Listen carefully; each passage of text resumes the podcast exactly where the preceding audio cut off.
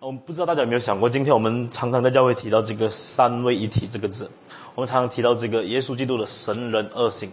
耶稣基督是完全的神，耶稣基督是完全的人，圣父、圣子、圣圣灵同尊、同荣、同职、同掌权，一直到永永远远。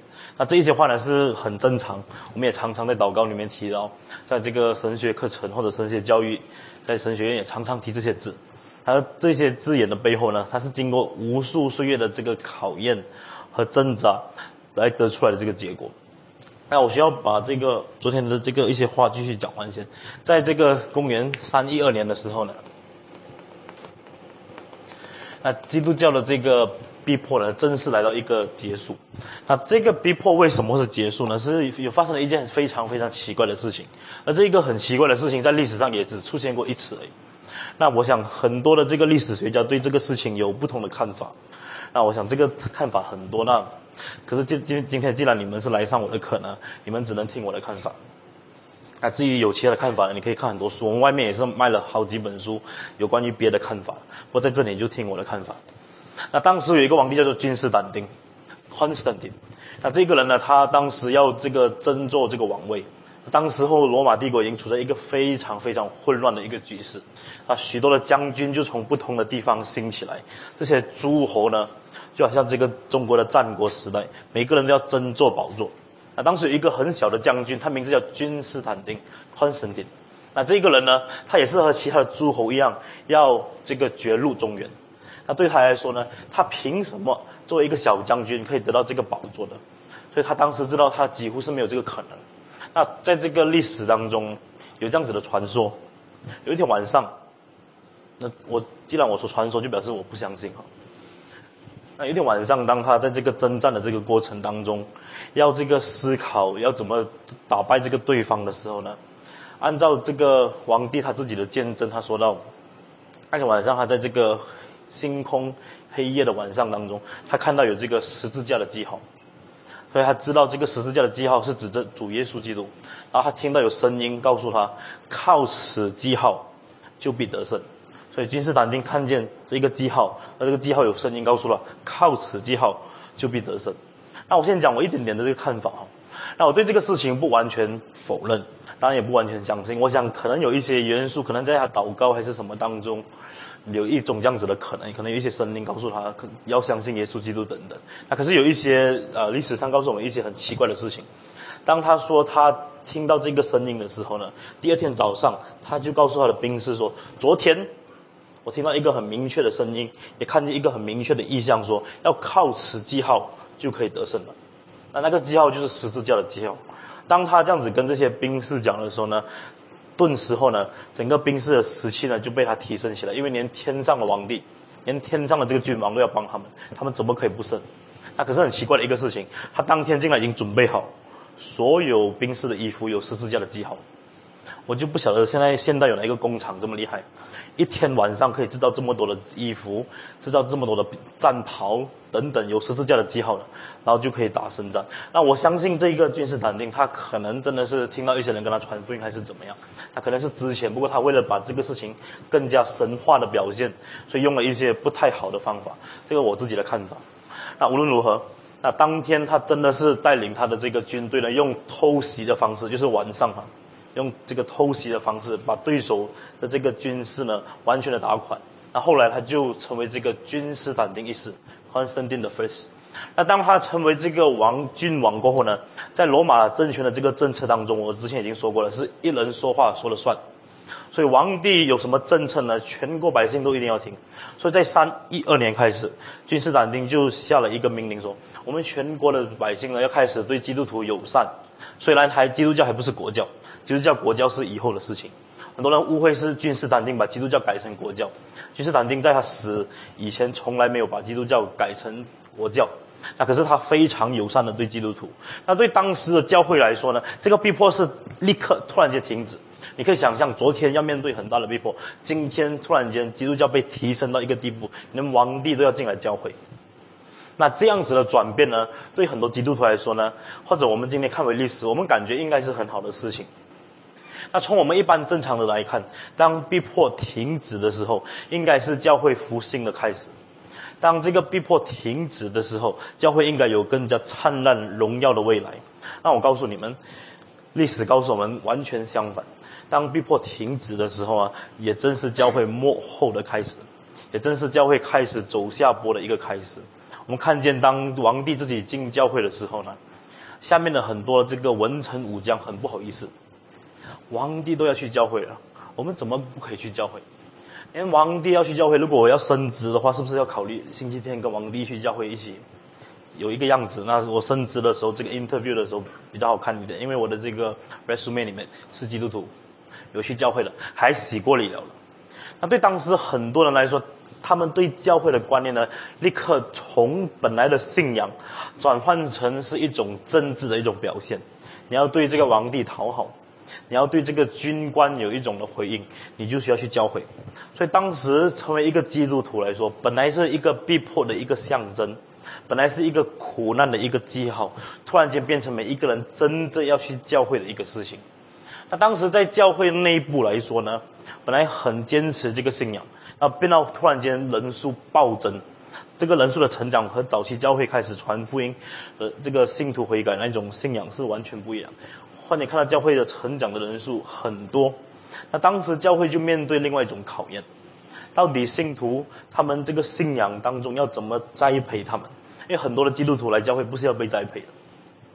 那这个和我们今天有一点相似，很多基督徒来教会的时候呢，当时很不愿意成为这个基督徒，他们只愿意成为在教会做礼拜的一个礼拜徒而已。来星期天来崇拜过后呢，王帝去哪里就跟着去哪里。那我想讲的是什么呢？我们常常会以为一个基督徒的生命顺利的时候。一个基督徒的生命逼迫或者困难停止的时候呢，就是我们生命一个很好的一个象征。我们重看教会的历史，甚至从这个以色列的历史来看呢，当以色列真正生命看起来很顺利或者脱离这个埃及的时候呢，也是他们拜偶像的开始。我不是我不知道大家有没有注意到，在这个埃及的时候呢，以这个以色列呢，他们一直强调我们有亚伯拉罕、以撒、雅各的上帝是我们的上帝。希伯来人在这么的苦难当中，他们还是依然相信耶和华是他们的上帝。希伯来人的神只有一个，亚伯拉罕、以撒、雅各一直在强调，在做奴隶的四百年当中，一直一直强调。可是，一到了这个出了埃及过后，过了红海，他们就开始拜金牛犊了。我不知道大家有没有想过这个课题哦？我常常在做一个信仰的反思。我们看，无论是这些以色列的上帝的子民，到了这个早期教会逼迫一停止的时候呢，我发现了一个很有趣的事情。这教会开始进入这个末，就是开始进入 decline，这个这个生命开始下降，或者这个进入这个衰败的时候呢？谢谢。正是我们面对这个逼迫停止的时候，这个事情我想是很可怕的。今天这个安逸的一个生活，今天一个舒适的一个环境，成为了基督教一个非常重要的一个致命伤。我要讲的意思，今天一个安逸的生活，一个舒适的环境。成为了基督徒一个非常重要的一个致命伤。对我来说呢，如果这个世界追求享乐，我们也应该如此。对基督徒来说呢，如果世界上是追求许多的这个荣华富贵，我们也应该如此，应该没有错嘛。我们同时可以敬拜上帝，同时也应该追求这一些。那弟兄姊妹，我想讲的是什么呢？上帝把这一个基督徒这个身份放在我们身上的时候呢，上帝从来没有呼召我们进入一个没有战争的一个时代。用什么？身为基督徒这一个字呢，本来就应该是一个战争的一个记号。从亚当开始，我们就看见呢，亚当我们人类的始祖已经跟这个魔鬼在一个一场战争，而这场战争原先是失败的。到了耶稣基督来的时候呢，他带领所有的人类打死了征战。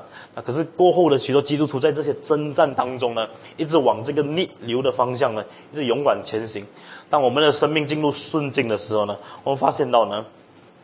那个不是上帝给我们的呼召，那里面我想再讲多一次，上帝给一个基督徒的呼召，是我们要进入这个征战的当中，而当我们在这个征战的时候，也真出显得出我们这个信仰的一个特性。我们这个信仰之所以一直能够存活到今天，是一个很大的奇迹了。从一个人到十二个人，后来可能到七十个人，到耶路撒冷有一百二十个人，今天到全世界口称耶稣基督为主的人，可能有超过四分之一。到底我们信仰怎么可以发展到今天？我们从人类的这个成长学来说是不可能的事情。一个面对这种欺压、一个面对这种环境给他许多的挑战的一个信仰，竟然可以从一个人开始，一直渐渐一直发展到今天。那我想讲的是什么呢？当我们今天有一种的这个潜意识，我们想追求一个比较安乐的生活，或者我们想追求一个比较舒适安逸的一个环境的时候，那么想起主耶稣基督对我们的呼召，要进入这个征战，要进入这个奋斗，要进入这个工作，征战、奋斗和工作。It's a warfare, it's a striving, and it's a work. 我们今天基督徒最缺少的正是这三个事情。我们相信呢，这个信仰呢是不需要奋斗的。我们更加相信这个信仰呢是不需要付代价的。我们也相信这个信仰已经信了过后，什么都不必做了。恰恰相反，我今天谈到这个教义的这个事情的时候，我们常常觉得教义是一个很乏闷的事情。谈到三位一体的时候，你讲这些东西我都知道，三位一体就圣父、圣子、圣灵。我们常常觉得这个神学，或者这个教义，或者这个信仰的系统，是一个非常沉闷的事情。用这边让我告诉你，我们的这个信仰今天之所以发展到今天，它是经过奋斗出来的，经过许多的人在背后为这真理的缘故牺牲，甚至自己的性命和这个青春，把整个奋信仰奋斗到今天这个地步。而我们今天成为这个坐享其成的人，我们竟然觉得这个信仰是发闷的。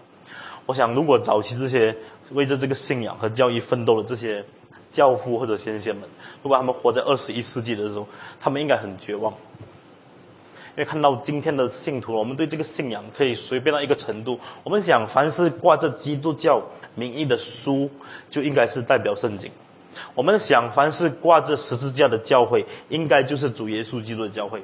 我们在想，每一件衣服有着经文的。就表示那一个人应该是基督徒。我们的信仰可以敷衍到这一个程度。在早期教会，我们今天会谈，为了一个字，真的是为了一个字，我们就可以判一个人他是属于异端的。当这个这个大逼迫结束，君士坦丁上台的时候呢，教会面对了一个很大的一个考验。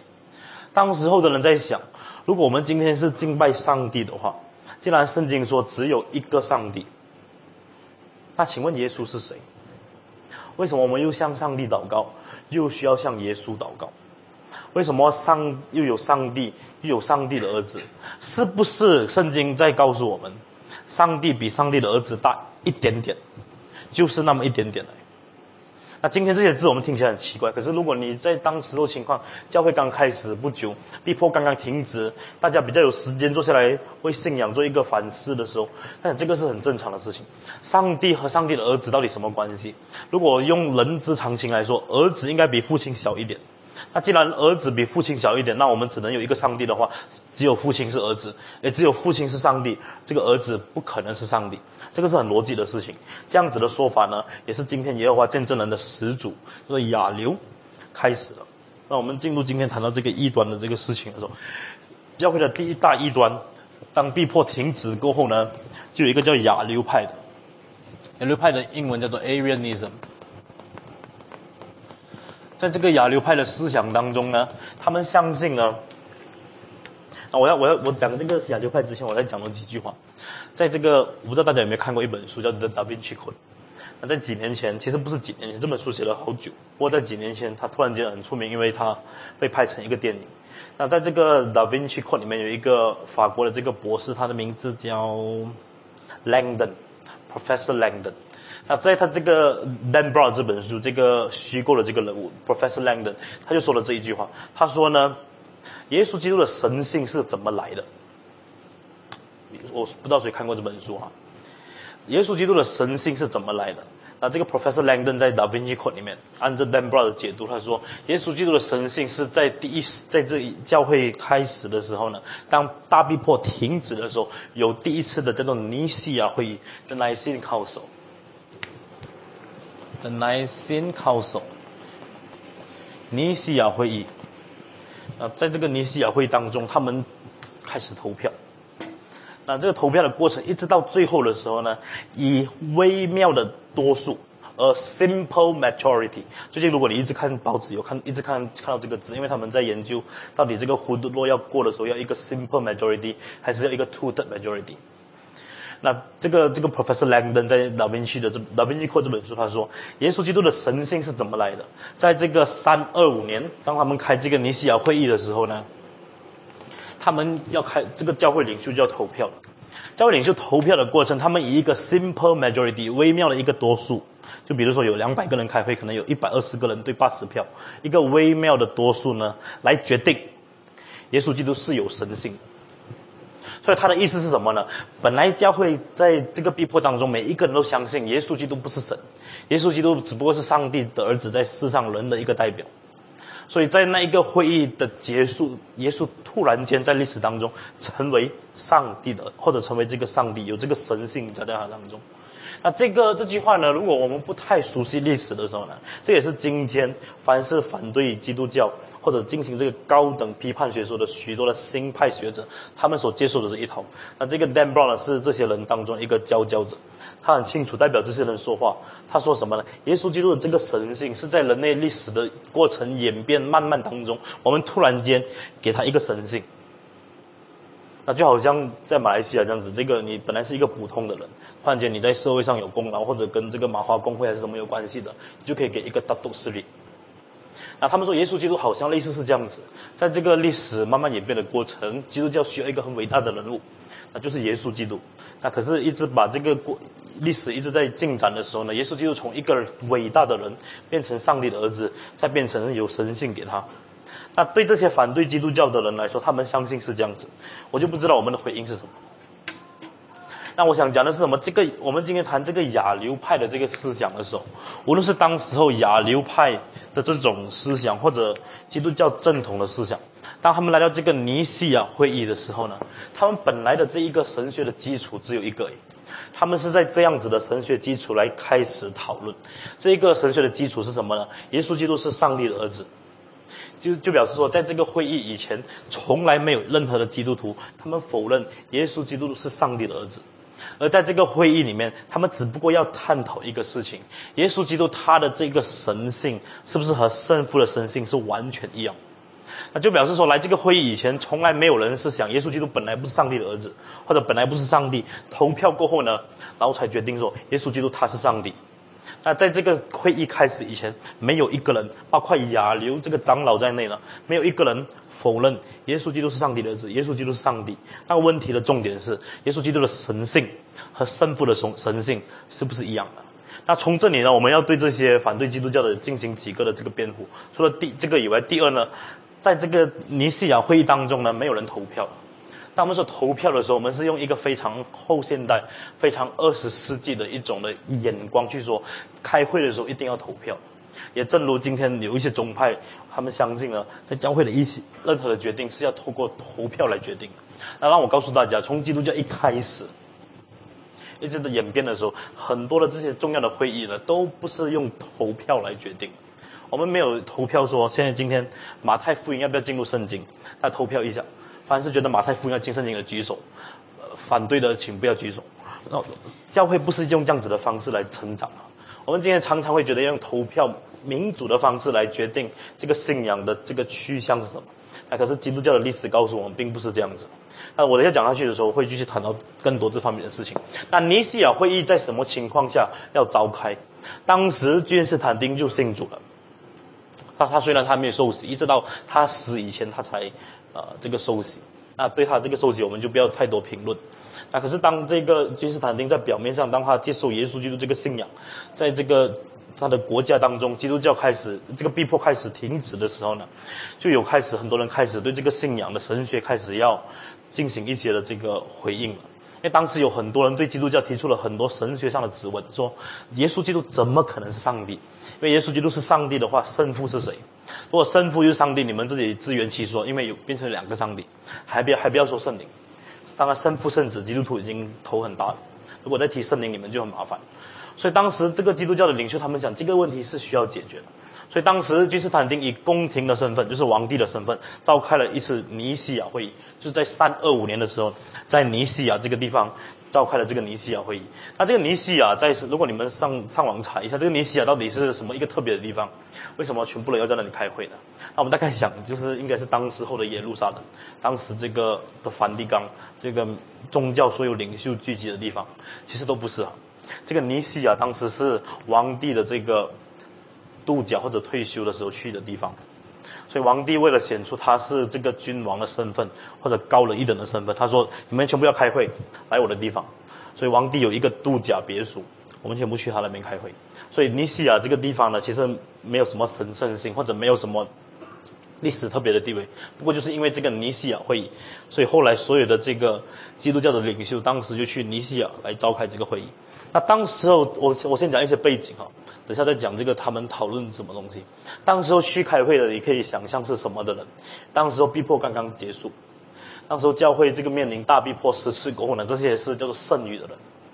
那这些去开会的这些呃宗教领袖或者基督教的这些主教，各地的长老呢，全部有些区是断了一个手，有些区是没有脚的，要人家抬进去，有些是可能盲了眼。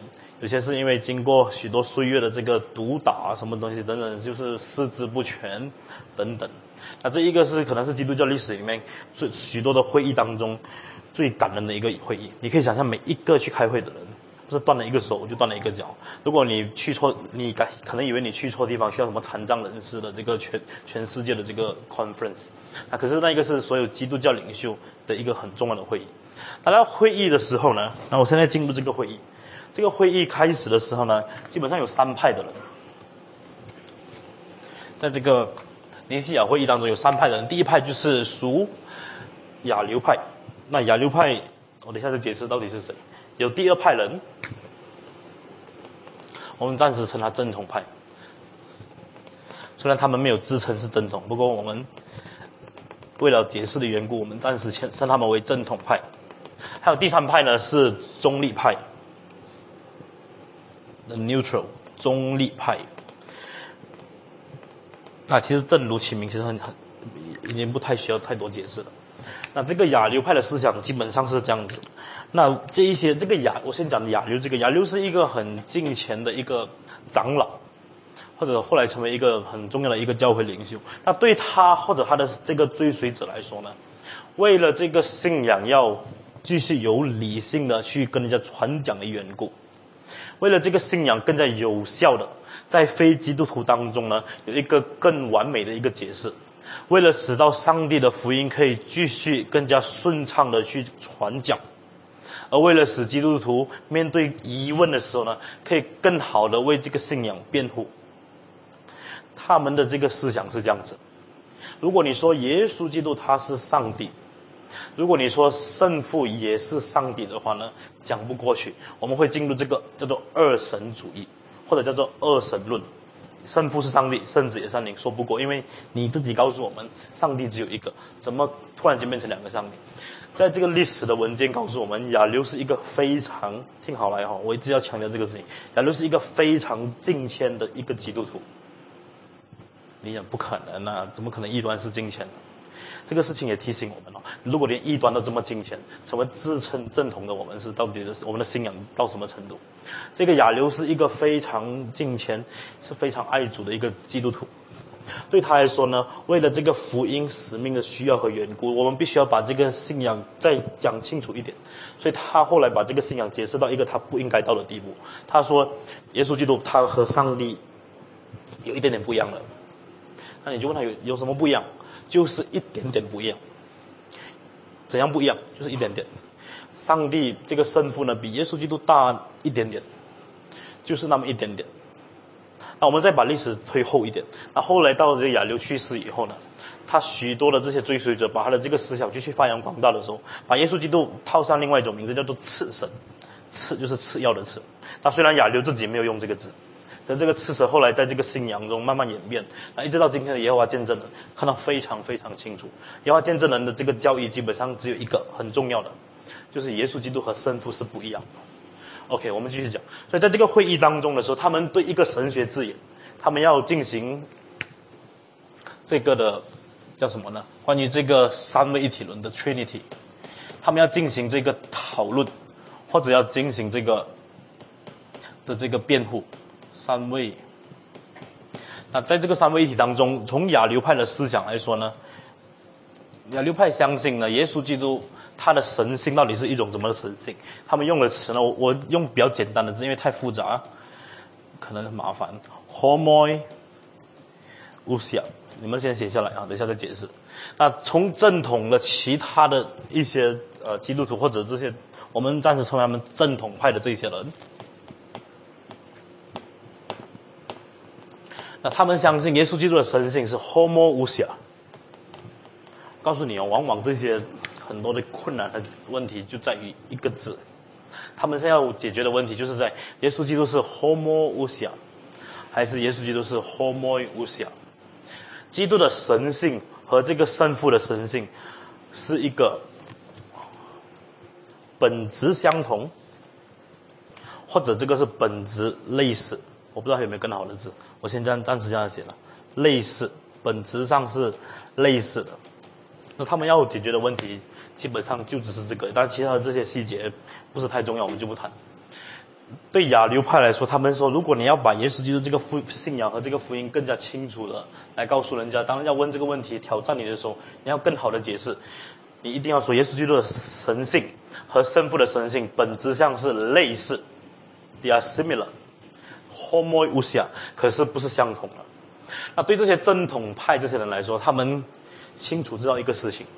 如果你说这个信仰是本质上是类似的话，或者耶稣基督的神性和圣父是类似的话，他们的神性只不过是看起来一样，有一点点不一样的话，如果是这样子的话，那耶稣基督的救恩有可能就是这样子，他从这里就开始拯救，救救救救救救救救救救，因为他不是全能的上帝，就类似而已，他可能就到王牧师这里的时候呢，没有能力救了。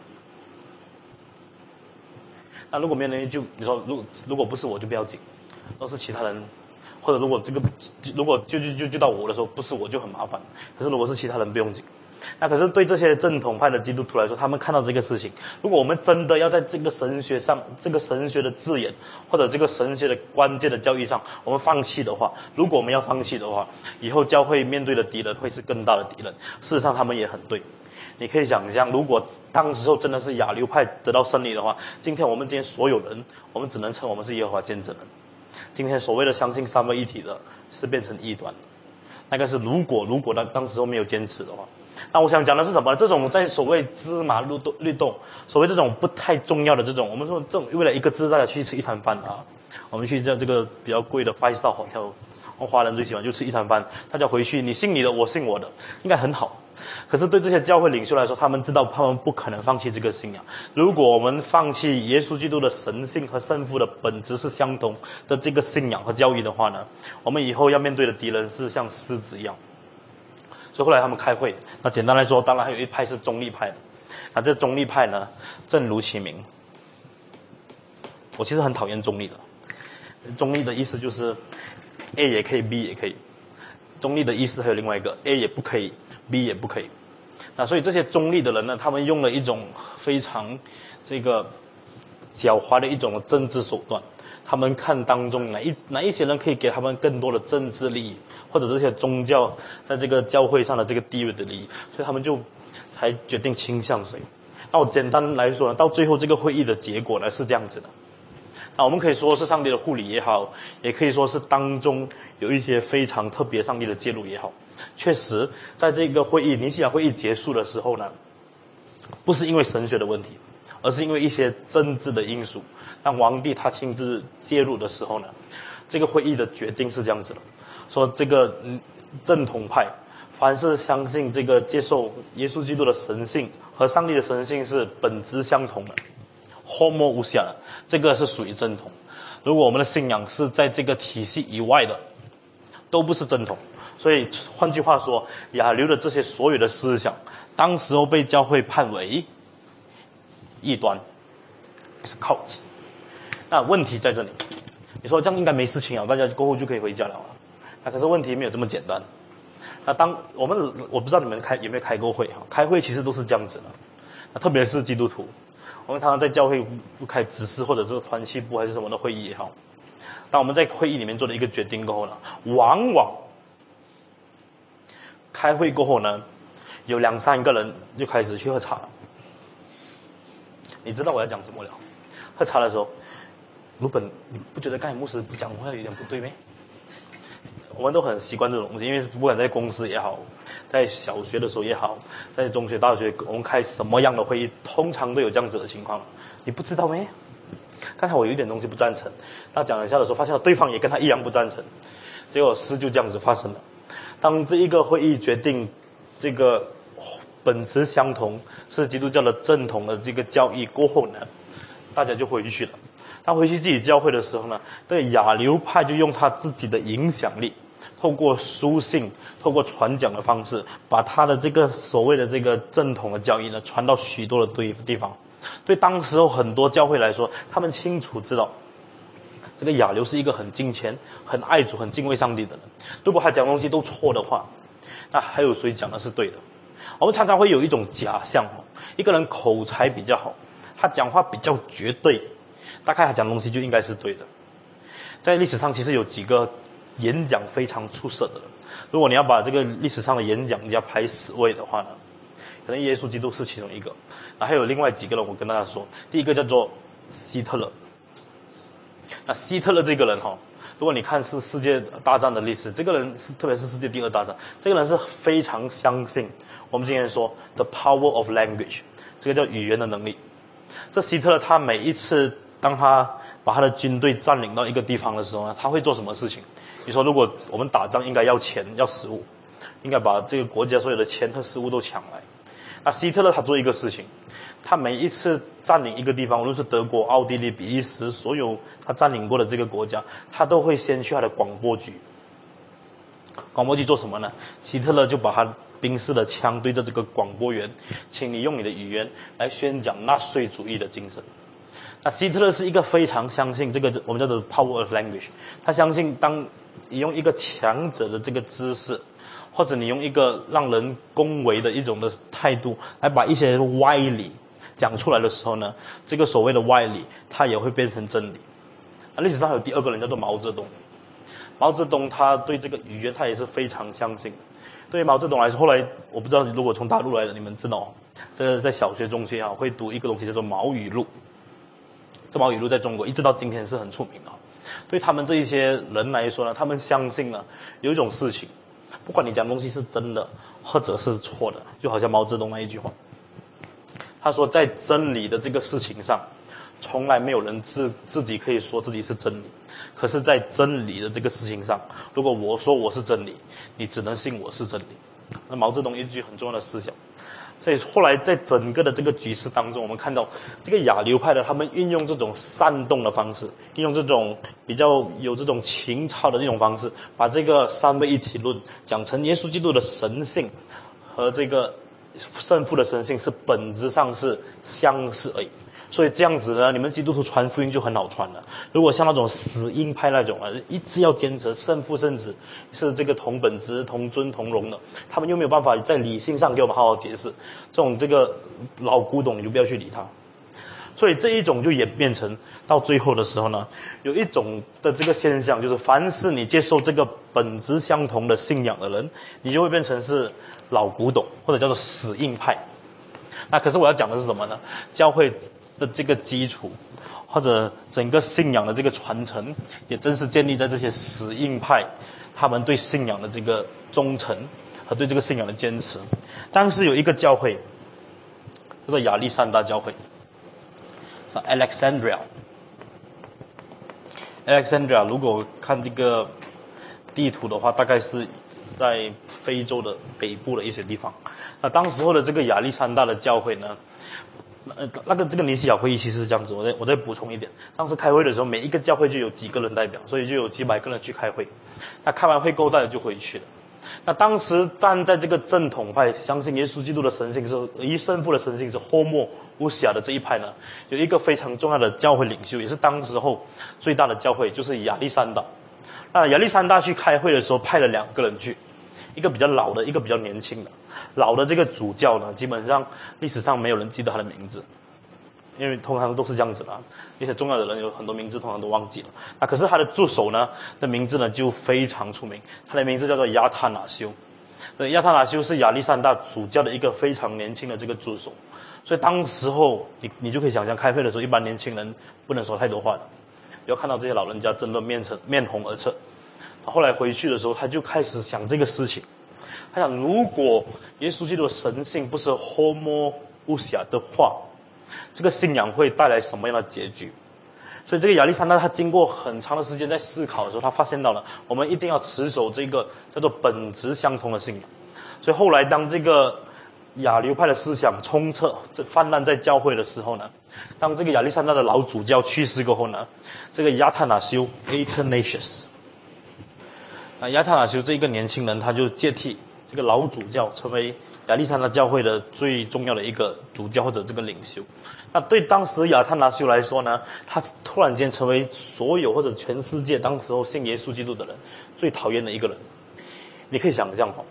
在教会有一，我们本来是平安无事的，但有一个人每个星期他就喜欢讲他的那一套理论，然后他又觉得他是对的，全世界的人都是错的。那亚特纳就有一点点是这样子的人。那对他来说呢，如果我们不能持守这个耶稣基督的信仰是本质相同的，如果不能这样子的话，我们这个信仰有一天会破产。那当时候如果我们看这个教会历史的文献来说，几乎没有人认同他，几乎没有人认同他。你可以想象哈。三正统的三位一体的持有者或者这个拥护者，竟然是没有人赞同他。那对这个亚特纳修来说呢，他要站在一个历史的洪流，或者他要做一个决定。现在我要不要跟着这个潮流走？我现在要不要跟着大多数的人去走？在这个信仰的道路上，我应该跟随我的主，还是我要跟随这个世界走？那这个不是二十一世纪才面对的问题。我们今天有很多这样子的问题。今天如果全世界人，万一大多数人是赞同同性恋的话，我们要不要赞同同性恋？我开始在想这个问题应该不会存在。当我们面对这个同性恋问题，可能大概十多年前开始，它已经才才是一个少数而已。那后来你看到这个历史的演变，一直到两年前，我发现了一个很重的一个趋势。那两年前美国有一个叫他们叫做中期选举。那中期选举就是有一些地方他们会进行这个市长的这个，就是这个选这个市长，选这个他们叫做 mayor，这个就是市长。那当时有几个的这个地方，我忘记什么名字了，要要找一下。如果没记错是 California。他们选市长的时候呢，他们要通过一些法令。那一些法令是包括我们能不能赞成同性恋，我们能不能合法化同性恋的这个婚姻。那结果竟然是多数的人投这个赞成票。那就表示什么呢？就表示这个历史慢慢的在演变。本来同性恋成少数变成多数，同性恋现在已经是多数了。好，那我告诉大家，凡是赞成同性恋或者不反对同性恋的人，现在已经是多数了。那换句话说，如果这些是大多数的人信仰，那我们是不是要跟着这个信仰去走？那这一个当时是亚特纳修他要面对的问题。当世界的这个潮流或者整个信仰的这些领袖告诉他，我们只能说耶稣基督是本质类似或者相似。你当你说本质上是相同的话呢，这个是一个非常格格不入的一种神学的教义，这种在这个时代是站立不住的。那亚特兰就他就做了一个事情，他决定在这一个历史的洪流当中，他要为这真理的缘故站立的稳。我常在想，这些人到底他是不是吃饱饭没事做？他为什么这么要这么坚持？如果他说这个本子类似可以为他带来许多的好处，因为当时他带领的亚历山大教会，亚历山大的教会呢，几乎是当时全世界最大的教会之一，除了罗马、米兰以外呢，这个亚历山大是前面这个三大教会之一。他所带领的这个群众是有许多许多人。那对当时候这个刚刚接任主教的亚特纳修来说，他清楚知道这个事情，我只能从世界和我的主当中选一个人来侍奉，所以亚特纳修他就选了站在真理这方面。那你说没问题啊，就继续辩论就好了，继续做神学的这个反思就好了。那我想讲的是什么？历史让我们看见亚特纳修因为只单单持守三位一体教义的缘故呢，他一生当中要面对许多坎坷的道路。那我我当然讲几个，你就觉得很不可思议了。那当时这些亚流派这些人为了对付这个亚特纳修这个人，他们就跑到王地上去告状。那这个告状不是小学生只会的呀，连这些宗教领袖都会。对这些亚流派的人来说，他们就去到君士坦丁面前，告诉这个皇帝说，亚特纳修这个人不是不好，因为不能说他不好，他这下面有很多的群众，很好这个人，可是就是讲话讲太多。那讲话讲太多，为了不要给他讲话怎么办呢？我们好不好，王帝你下一个命令，我们把他放逐到比较远一点的地方，因为当人去到远一点地方的时候呢，当时没有 internet，声音就可以停止了。所以当时的王帝也赞成这个事情。这个人实在是破坏合一，这个人讲的东西没有人可以接受。所以当时的王帝真的下了一个命令，把亚特纳修从亚历山大这个地方放逐到去法国。如果你好，我今天本来要放，可是忘记了。我现在突然想起，从这个非洲的北部去到这个法国呢，是经过一段很长的时间。如果单单坐飞机的话，可能还要三个小时。那当时候用船的方式，花了几个月的时间。把一个为了信仰持守正统的人，把他送去到别的地方。那对这些教会领袖来说呢？我们终于为教会出了一个祸根。可是对亚特纳修来说，你可以想象当时他在船上被放逐的时候，他的这个感受是什么？难道我有错吗？我不是在持守这个信仰吗？那我自己就问这个问题：我们为这个信仰的代价，需不需要付到这一个程度？我常在讲，我们成为基督徒，我们有一个很大的亏欠，是我们觉得这个信仰是可以随便的。当我们看到一些人很热心侍奉上帝的时候，我们自己现在或者曾经这样子讲，不需要太认真。我们也曾经这样子讲，这什么叫火热？为什么这样迷信？我讲的这些话是基督徒讲的，弟兄姊妹，你明白我的意思没有？这个亚特纳修，他是为了这个看起来芝麻绿豆的，就那一个字，homo and homo。为了那一个字，他就要被放逐去到法国。那在想，如果我是亚特兰修，我被放逐去到法国的时候，我应该怎么样？上帝终于给我这个老仆人，可以有一个休息的机会了。就是一生面对了这么忙忙碌碌这些许多的这些讨厌上帝的人，上帝原来他的旨意，原来给我放逐到一个地方可以安享晚年。我大概想这样子也不错，反正全世界人都反对我没关系，上帝与我同在。对亚特纳修来说，他不放弃这个信仰。我实在感谢上帝。我在想，如果亚特纳修那一天在船上的时候呢，他有几个选择：第一，跳河，因为在这个绝望当中，人就会想到死亡；第二呢，当他这个去到法国南部的时候呢，看到这个景色，感谢上帝，我就可以永远与你一起享受这么美丽的景色。他有第三条路，而他也正是选第三条路。他用他一生的经历。为了这个捍卫这个三位一体的信仰，他用书信的方式，从这个法国南部用这个书信的方式通了三百封信。他在他第一次放逐当中，第一次而已啊，他通了三百封信。我们今天 send email 的时候很简单哈，click send，在一秒内哈，我今天要 send 一个 email 给汤姆斯在巴西，我打完 email 是一秒，下一秒这个汤姆斯的执事就打电话来，他收到了。We just need one seconds。可是我们有时 send email 也不想。亚塔就当时会用一个非常传统的书信的方式，在两千年前，他发了三百封信，就是为了捍卫三位一体的信仰。我们常常觉得升学是很闷的一个事情，升学是很乏味的一个事情。可是对上帝的仆人来说呢，这个信仰是要捍卫，是要争取，是要奋斗，是要战斗出来的。我刚才开始的时候我讲，基督基督教是奋斗，是这个这个工作，就是这个意思了。对这个亚特纳修来说呢，他必须要回到教会当中，要继续侍奉上帝。他不许可他的这些上帝所托付的这些羊群，被这些现代的思潮所冲击，然后对这个信仰迷失了。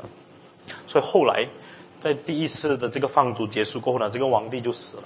当他收到这个消息，王帝死过后呢，他就从法国的南部再逃回这个亚历山大这个地方，又继续做他的主教。对当时许多基督徒来说，他们很感谢上帝，因为终于这个人回来了，我们就可以一起继续和他侍奉。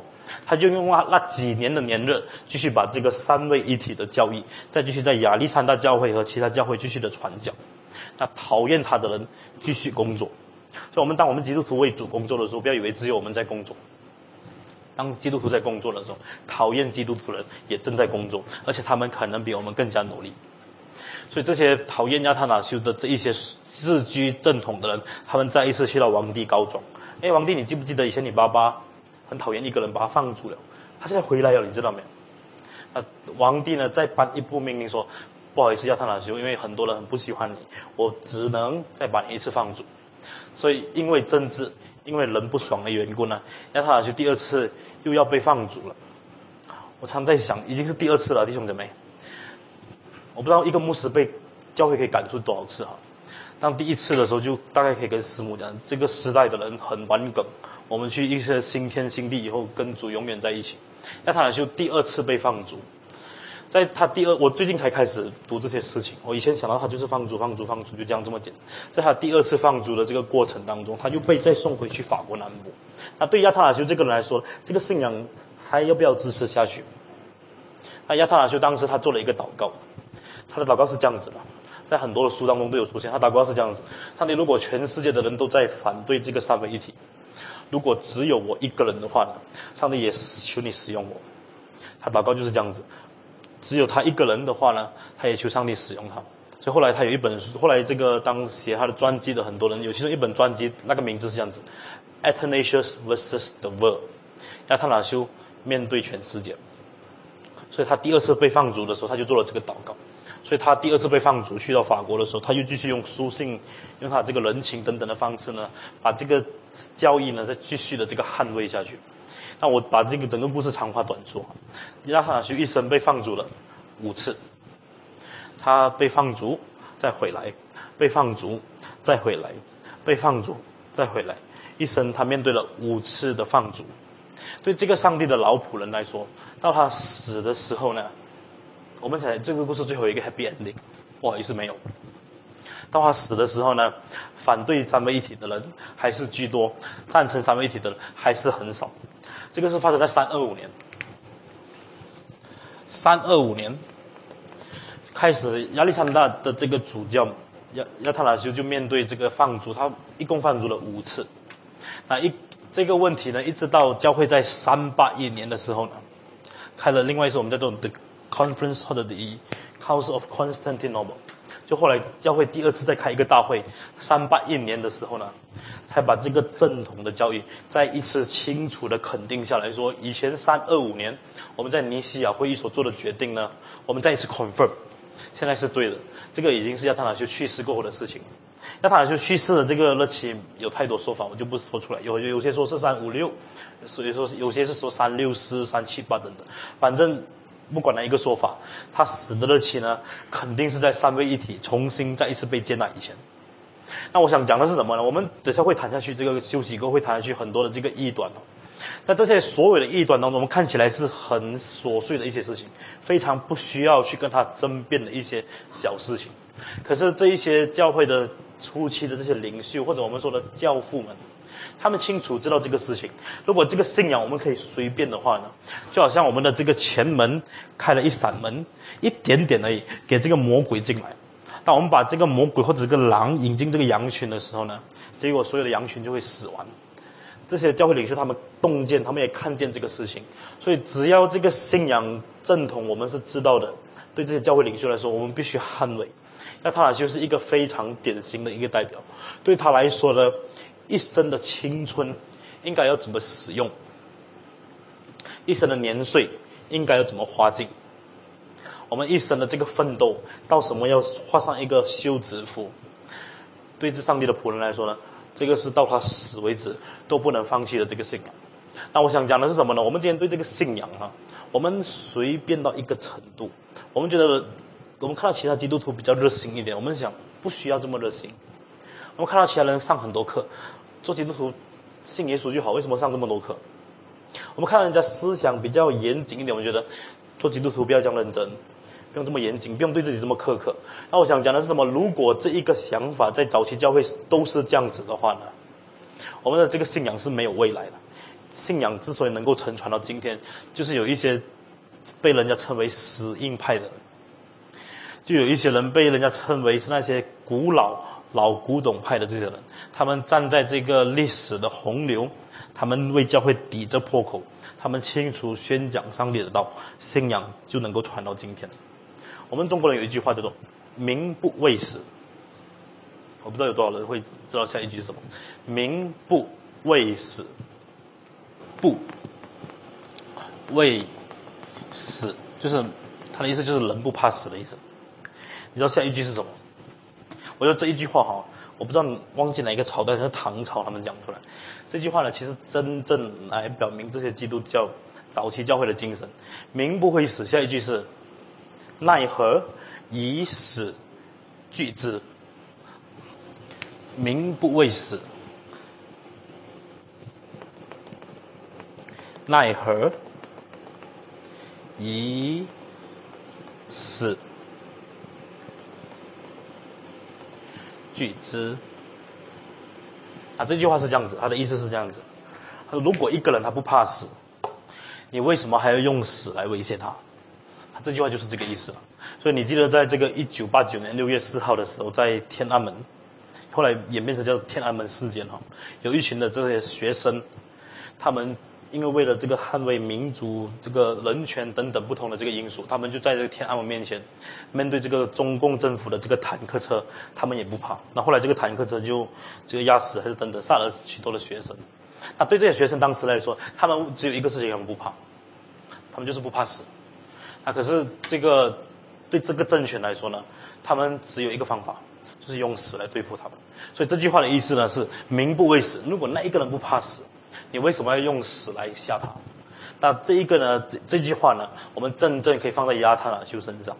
他就是一个不怕死的人，你为什么要用死来恐吓他呢？对这些教会领袖来说，像亚特兰修这种典型的代表人物，他们清楚知道这个事情。如果这个信仰我们稍微留一个破口给敌人进来的话呢？以后我们的信仰的这个正统就成为耶和华见证了，这个是两千年前的思想，那你就应该想一想这个问题。我们今天站在这个历史的这个舞台，今天历史的棒子已经轮到我们了。我们除了传讲福音以外，当我们面对这个神学上或者这个信仰上有许多新派、灵恩派，还有许多古里古怪的这些人来挑战我们，尝试把这个主流的这个旗子抢走的时候，请问我们站在哪里？我说：“哎，这个时代就是玩梗的嘛，你知道，很多人信灵恩派就是这样子的。如果亚特拉修是这样子，我很难想象。哎，反正世上的人就是玩梗的嘛。圣经也是有说到嘛，世人都犯了罪，亏欠了上帝的荣耀。谁亏欠上帝的荣耀？就是你们这些人。我这些正统的人没有问题。我们今天不是一个以自居正统的方式来去批评，来去说人家是堕落的。”我们今天应该从事亚特拉修这一种精神，他这种精神是什么呢？看见这个主权，或者是看见这个主流的旗子被夺走的时候，看见这个正统的旗子被这些异端夺走的时候呢，他把这个旗子抢回来。我今天常常听人这样说，是不可能的事情。今天灵恩派这么大，今天这些新这个神功神学新派的人这么多，是不可能抢回来。那我想说的什么呢？我们在历史上，我们不是第一个这样子的。加塔拉修已经告诉我们了，如果这个信仰是真的话，这个信仰是活的话呢，它是可以争取回来的，因为上帝是活着的上帝。好，我们暂时讲到这里，我们休息十分钟，我们再回来介绍早期教会面对除了呃这个亚流派，还有其他不同的这个异端。好，我顺便提一下这个。第一个版本的这亚历山大派，当时他们对抗这个亚流派的时候所做的这个诗歌，虽然我们今天也没办法知道第一个版本怎么唱，不过第一个版本他们确实来对抗这个当时候的这个亚流派的思想，所以他们写下用相同的词、不同的曲，写下了这个 Gloria Patri。OK，那我们今天啊，现在你们手上有一张纸哈，第一面是尼西亚信经，第二面是 c a l c e d o n i a 就是这个加克顿信经。我们今天先看尼西亚信经，啊，这个纸，等下回去的时候呢，呃，呃，你们可以拿回去，明天再拿回来。因为后面这个加克顿信经是明天谈到基督论的时候会谈到的。那这个尼西亚信经它是在公元三二五，就是第一次这个尼西亚大会所制定的。我们一起来读这个尼西亚信经，我们号码就不念了，就是念字。OK，尼西亚信经开始，一二三。我信独一上帝，全能的父，创造天地和有形无形万物的主。我信独一主耶稣基督，上帝的独生子，在万世以前为父所生，出于上帝而为上帝，出于光而为光，出于真神而为真神，受生而非被造，与父同一本体。万物都是借着他造的，为要拯救我们世人，从天降临，因这圣灵，并由童真女玛利亚成肉身而为人，在本丢比拉多手下，为我们钉于十字架上，受难、埋葬，照圣经第三日复活，并升天，坐在父的右边。将来必有荣耀在降临，审判活人死人。他的国度永无穷尽。我信圣灵，是生命的主，从父和子出来，与父子同受敬拜，同受尊荣。他曾借众先知说话。我信独一神圣大公使徒的教诲。我认死罪得赦的独一洗礼。我望死人复活，并来世生命。好，第一次尼西亚大会他在定这个的，基本上从第二条，呃，也是这个使徒信经谈到我信我主耶稣基督那一句话发挥出来。那第二段是这样子说的：我信独一主耶稣基督，上帝的独生子，在万世以前为父所生，出于上帝而为上帝。英文是 From God to God。出于光而为光，from light to light；出于真神而为真神，from true God to true God。受生而非被造，is be begotten not made。受生而非被造，与圣与父同一本体，万物都是借着他造的。OK，基本上在尼西亚会议的争议呢，是在第二段。这个事情，那长话短说，后来他们就把这一个的这个信条，或者我们今天谈的这个信经就列出来。那这个也是这个亚特拉修第一次就开完这个会后，他们这一派就是亚拉亚历这个亚历山大派所坚持的信仰。那后来在了到了我们明天会谈到这个教会在历史当中开了几次很重要的会议。那后来到了三八一年开了第二次叫做君士坦丁堡的 Constantinople。会议的时候呢，再把这一个的信条再一次的确认。我们明天再谈这个事情。那我们现在继续谈到关于这个异端的事情。那早期教会在这个这个逼迫结束过后呢，他们就要面对不同的这个异端。从这个亚流的这一个火一点燃过后呢，我们发现到教会陆陆续续有不同的异端。那其实这个异端的这个开始呢，其实并不是在。逼迫过后才开始，不过我们只能说，在逼迫过后呢，这个异端再一次继续的萌芽。因为在这个逼迫的时候呢，我发现到有许多的这个从教会外来的这些因素来对教会有很多的逼迫，包括这个屠杀，包括把这个信徒抓去逼迫这个受毒打等等。所以当时候的基督徒呢，他们没有空去处理这个异端的问题。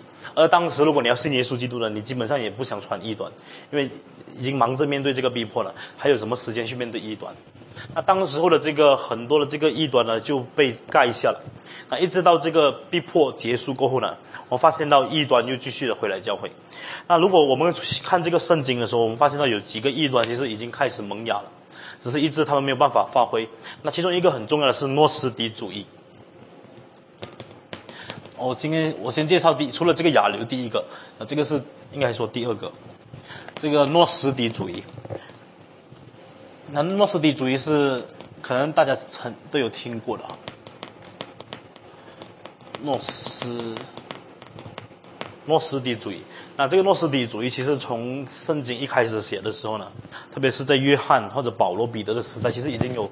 诺斯主义在这个运行，那特别是在近代，如果你有这个研究，特别是回教和这个基督教之间的张力的时候呢，有好几本这个福音书，所谓的福音书就出来。其中一本是很著名的，是《The Gospel of Barnabas》，这个巴拿巴福音，还有这个犹大福音，还有这个玛丽莫大拉玛利亚福音。啊不最出名的是巴拿巴和这个犹大福音。那这个 Da Vinci Code 呢，它很多东西从巴拿巴福音和这个犹大福音拿出来，或者用我们的话说，犹大假福音、巴拿巴假福音。那这个穆罕默德当他在这个写这个可兰经的时候呢，也把很多犹大福音和巴拿巴福音里面的事情呢写在圣经里面，哎，写在这个可兰经里面。那这个诺斯底主义呢，后来就成功复制的另外一种所谓新的基督教。那这个诺斯底主主义到底是在讲什么事情，以至于基督教后来深受诺斯底主义影响？那诺斯底的主义啊的这个教导其实很简单，那他们的神观，他们对神的看法是怎么样？对诺斯底主义来说，神是善，He's the God of kindness。在这个善的这个神或者这个善的这个力量以外呢？也有另外一个恶的力量，而这个善和这个恶的力量呢，是一直在对抗。那这个后来到了这个嗯奥古斯丁的这个时代，把它称为这个二元论。那这里他们对神的这个教导说，有善，有这个恶。那这两股实力呢，在世界上一直在运行。所以有时候善会胜过恶，有时候恶会胜过善。所以对诺斯底主义的这些信徒或者这些教导者来说呢，他们发现到一个事情：我们在世上的时候有苦难，对不对？为什么呢？当有苦难的时候，就是这个恶的力量暂时得胜。有时苦难会过去，对不对？苦难过去的时候，因为善的实力又再一次得胜恶了。这听起来很逻辑，很简单。所以这个善和这个恶的力量一直在对抗着。所以神代表善，这个有这个邪恶的代表，这个力量都一直在对抗。所以他们的神观是这样子。另外一种，诺斯底主义除了神观有问题以外呢，他们有一种我们叫做属灵观。属属灵观的 spirituality。那对他们来说呢，或者对这些宣称诺斯底主义从圣经来的这些人说呢，我们在世上呢有三种人，或者有三种的这一种属灵上的表现。第一种呢是属物质的，要 belongs to the material 或者属于身体的。那对这些身体的人来说，或者这个属世这些肮脏污秽的，那这些包括了那些非信徒。那，这一些人呢，他们是在人的三个这个阶段里面是最低级的，是除非上帝真的选他们，不然他们没有办法进入到第二个阶段。所以第一，他们的属灵观第一个呢叫做属物质的 material，或者属这个身体，反正对他们来说就是一样的哈，对吗？OK 好。那这个魂，因为我没有写下来，这个属魂的这一种人呢，是在信主过后呢，第二有两种层次的比较下面这种。那这一种人呢，你一定要经过很努力，因为耶稣就在信里说，你要追求智慧，而你要成为这个魂里面的这一份子，你要继续在这个知识、智慧里面继续追求，一直追求。如果你追求成功有果效的话呢，你就会成为第三种人。就是属灵的人，嗯，这个不是尼托森开始了，是诺斯底主义开始。那诺斯诺斯底主义他们相信这个事情：如果一个人你要追求这个智慧的话，你要你在这个你是基督徒是处于第二、第三种啊。如果你要成为一个有智慧的人，你要成为一种属灵的巨人，你要成为在属灵上是很伟大的一些人，你必须要继续追求成功，继续追求这个知识。继续追求这个智慧，你才可以从这个魂属魂的人变到属灵的人。那这一些话呢，在早期教会的时候，其实真的是引了很多基督徒。对当时许多刚刚信主不久、信仰非常肤浅的这种人，他们发现了这个事情：哎，耶稣基督也是叫我们追求知识，也是叫我们追求恩典。耶稣基督也叫我们追求智慧。这种都没有称，呃，这种和我们的信仰没有什么冲突，所以之前诺斯底主义用了非常美丽、非常用了非常属圣经的字眼，来对他们的信仰进行进行这一种包装。对他们来说呢，你要成为从第一等到第三等的这种人，从属物质或者属这个。世上的人到属魂到属灵，你要去一直进行这个属灵上的这个操练。如果你真的能够操练成功的时候呢，你到最后你就会变成一种属灵的人。那这一种的信仰为什么当时候在当时罗马帝国的这种气氛当中，可以吸引到很多人来认识，或者吸吸引到很多人来赞成、来投靠这个诺斯底主义？那很简单，当时候的这个罗马帝国本来的文化呢，确实已经被希腊的这个。哲学已经熏陶，所以当时很多人其实都听过这个希腊哲学。保罗去到雅典的时候，也面对这个希腊这个神明和哲学，特别是这个斯多亚派和这个以比古罗派 （Stoicism and Epicureans）。那当时候的这些人，他们都听过这种哲学上的事情。那可是现在有一种新的一种看法。就是在基督教的这种信仰里面呢，你可以成为比这些人更有智慧的人，因为你们在世上只有世上的智慧。希腊的这个哲学告诉你，只只有世上的一切东西。可是基督教的这个哲学里面，或者基督教的思想里面，你可以成为一种属灵的人。所以这种字眼是非常吸引的。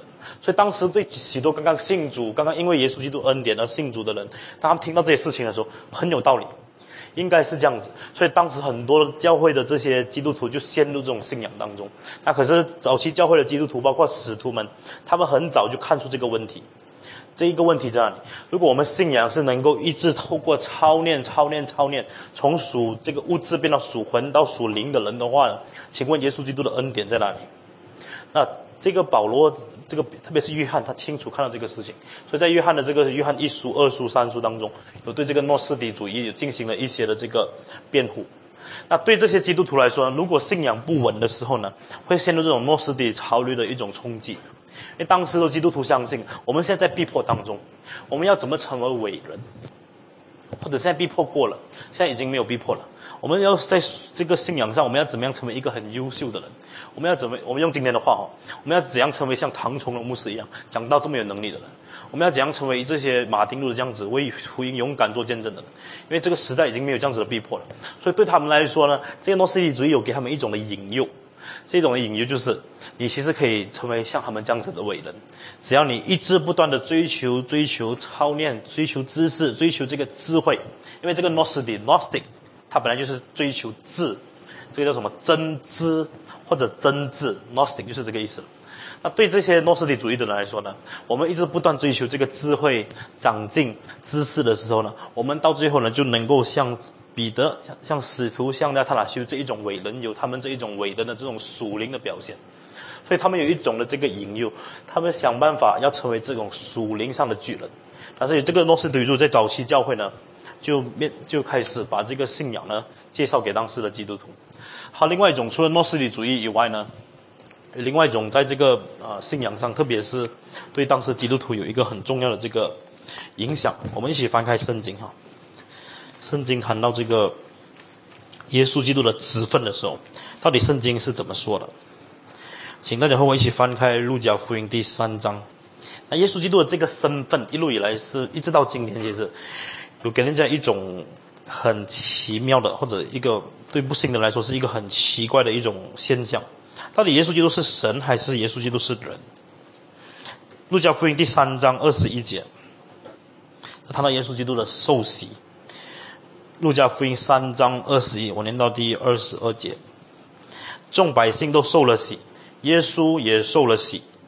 正祷告的时候，天就开了，圣灵降临在他身上，形状仿佛鸽子，就有声音从天上来说：“你是我的爱子，我喜悦你。”我再念多一次哦，众百姓都受了洗，耶稣也受了洗。正祷告的时候，天就开了，圣灵降临在他身上，形状仿佛鸽子，就有声音从天上来说：“你是我的爱子，我喜悦你。”那当时有一种的说法叫做幻影说 （Docetism），幻影说，幻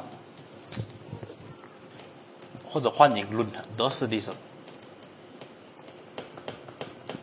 那这个幻影说呢，恰恰就把刚才我们读的这个经文呢，他把它硬硬的解释成这样子：耶稣基督他本来在世上，他就你说他是神还是他是人？如果你说他是神，他是从童贞女玛利亚所生的；如果你说他是人，他是为什么会行神迹？会做什么？会做这样子的事情？所以对这些赞同这个幻影说的人来说，耶稣基督他在世上到底是神还是人？所以他们会经他们说经过了一段很长的这个分析，耶稣基督他只能是神，或者只能是人。因为如果是神的，就不是属物质的；如果是属物质的，就不能是属灵的。所以耶稣基督一定要只能选一个，是神或者是人。所以他们的结论是，耶稣基督只能是一个。神不能是人，那你就会问一个问题：如果他是神的话，他在世上有这个洗礼，有这种事情什么？要怎么解说？那这个幻影说的人有一种的看法，他说耶稣就在世上的时候呢，他是用这个影子，或者用这个幻影的方式，就正如其名啊，用这个幻影的方式出现在这个世上。换句话说，耶稣就在世上的时候呢，他其实是一个完全的神。可是，如果你看见他身体的时候，你要怎么解释呢？哦，说这一种是一种幻影，人看到的时候是一种上帝用这个幻影，我不知道怎么说，就就是一种超自然现象的这种，用不是真正的道成肉身的那一种方式来到世上，向门徒显现，活在世上，到最后死在死架上。那如果接受这个幻影说的话，你有一个好处，因为当时候有一个很困难解释的问题，就是耶稣基督的神人二性。那如果你我们上个星期如果在这个教会聚会的话，我们在谈到这个 Westminster Confession of Faith 第八章的从第二段一直到第七段谈到这个神人二性的时候呢，有一个困难没有办法解决。那个困难是这样子：你说耶稣基督他到底是人还是神？是正统的教义告诉我们，耶稣基督是神，耶稣基督是完全的神，耶稣基督他也是完全的人。那你请问你怎么解释？耶稣基督他说：“那时辰，那日子，那日子，那时辰，没有人知道，连子也不知道，唯有父知道。”那正统的基督论是这样子解释。那正统基督论说，耶稣基督他的神性来说呢，他是无所不知的；耶稣基督人性来说呢，他的知识是有限的。那你就会问一个问题：是不是耶稣基督他同时是无所不知，他同时也是知识有限的？正统的基督论说不。那如果不的话，答案是什么呢？答案就是神性来说，耶稣基督是无所不知；人性来说，耶稣基督的知识是有限的。那到底是不是同时无限、同时无限、同时有限？你说不。神性来说，人性来说，你就一直会重复这个答案。那正统的答案基本是这样子。我相信有的王牧师应该也是这样子。那可是对这些幻影来说的的人来说，这样子的话，基督教一定传不下去的，因为这个思想很空洞。这样子的说法好像告诉人家我们在自圆其说。所以这个幻影说的这些天才，他们有一个想法，好不好？我们这样子解释：耶稣基督其实就是神。因为如果要从神和人选一个，一定要选神，因为神比较厉害。耶稣基督是神。那人怎么解释？我这个人是用耶稣基督是用一个幻影的方式出现。那如果用幻影的方式出现的这一个想法通得过的话呢，我们就有几个问题要问了。那这个通当时候许多的知识分子其实接受这个思想，我们就要问一个问题：耶稣基督他是不是真正道成肉身？耶稣基督有没有道成肉身？因为如果耶稣基督没有道成肉身的话，请问他是以什么样的形式来为我们进行这个赎罪的代价？那这个问题幻影说的人要回答。第二个问题，如果耶稣基督只不过以幻影的方式来的话呢？十字架上的死是真的死还是假的死？那单单的这两个简单的问题，就已经可以很非常容易的击破这样子的思想。那不过我讲，我想讲的是什么呢？当时候确实有很多。当时社会的这些高级的知识分子，他们为了清楚可以把这个信仰理性化，把这个信仰合理化，他们接受了这样子的教导。对这些幻影说的人来说，他们很简单，他们想：如果这个上帝的这个信仰是通不过我头脑的话，如果这个信仰是通不过我理性上可以得到一个 yes 打一个勾的话呢，这个信仰一定是错的。那这个和我们今天的情况是很一样啊。我们常常一直想办法，这个东西不合理，不合我们的理性。通常反对基督徒、基督教很多人，他们都是这样想的：基督教这个是很不合科学，很不合理性。那这个我们把它简单做，把它称为是理性主义。对这些高举理性主义的人来说呢，只要一个东西通不过他头脑的话，通不过我们思想上的那一个沟的话呢，这个东西是不通过的。所以这一个不合理这个字呢，已经成为上帝的代表。我讲的意思哦，不合理这个字呢，已经成为一个新的上帝。所以这个新的上帝，它的名字叫做不合理的都不是上帝。那对当时幻影说的来说，他们要解决这个不合理的事情，所以就把这个异端带入教会的这些知识分子。那后来这个异端呢，我们后来知道是站不住脚的。第四个异端，我要和大家介绍的是，我其实我只介绍那些和我们。比较有关系的，或者我们需要知道它当中的一些精神的，也是我们今天很多人很喜欢讲这个马基安主义。马马基马基马基 a n i s m anyway，啊，这个马基安主义呢，他的思想就比较简单一点。啊，也是非常吸引人。对这个马基安主义的这种思路和看法来说呢，很简单，像有一点像今天的时代论啊。今天有一种想法是这样子的：圣经是分为很多个阶段，第一个阶段是创造的时期，后来有分为这个律法时期，然后再成为这个被掳时期还是什么？再成为这个恩典时期。我们如今在这个新月时期等等。那这个马基安主义，他把这个信仰呢分成两个部分。这个这个部分其实也是教会历史认同，就是旧约和新约。那对马基安主义来说呢，就从这个这个人开始啊，他说有分旧约和分这个新约。那如果我们记得的话，当时早期教会他面对一个犹太人和外邦人的这种问题，他们的纷争要怎么要不要守这个旧约和新约等等。那有一有一组的人，他们就干脆放弃旧约，他们说耶稣基督来是要告诉我们新约，所以凡是旧约的东西，我们通通把它 delete 掉，因为怕 hard disk 不够位。所以，凡是旧约的东西都把它抵离掉，我们不需要再遵守旧约，而旧约的东西根本不需要去理它，因为那个是在旧约的时代，很旧的事情。我们今天是进入新约的时代。我告诉你，这一个是非常非常吸引的，这个吸引，你知道这个马基安主义的这个影响力，一直到今天，真的一直到今天。今天我们基督徒有一种很错误的观念哦，旧约的东西是过时了。旧约东西是过去上帝要跟我们讲的话，如今在耶稣基督里面，一切都成是新造的人。有没有听过这样子的话？当然有听过圣经讲，呃，可是有没有听过这样子的解释？说旧约东西都不再重要，旧约东西都没有意义了，唯有在新约里面，我上帝要把这个恩典和这个福音。透过这个丰盛的生命来赐给你，这个听到不要停啊！那我要讲的是什么？这一种的诠释法啊，从马基安主义开始。马基安主义有一个很重要的思想，他说：凡是过去那种很复杂的东西，我们不需要再去想了。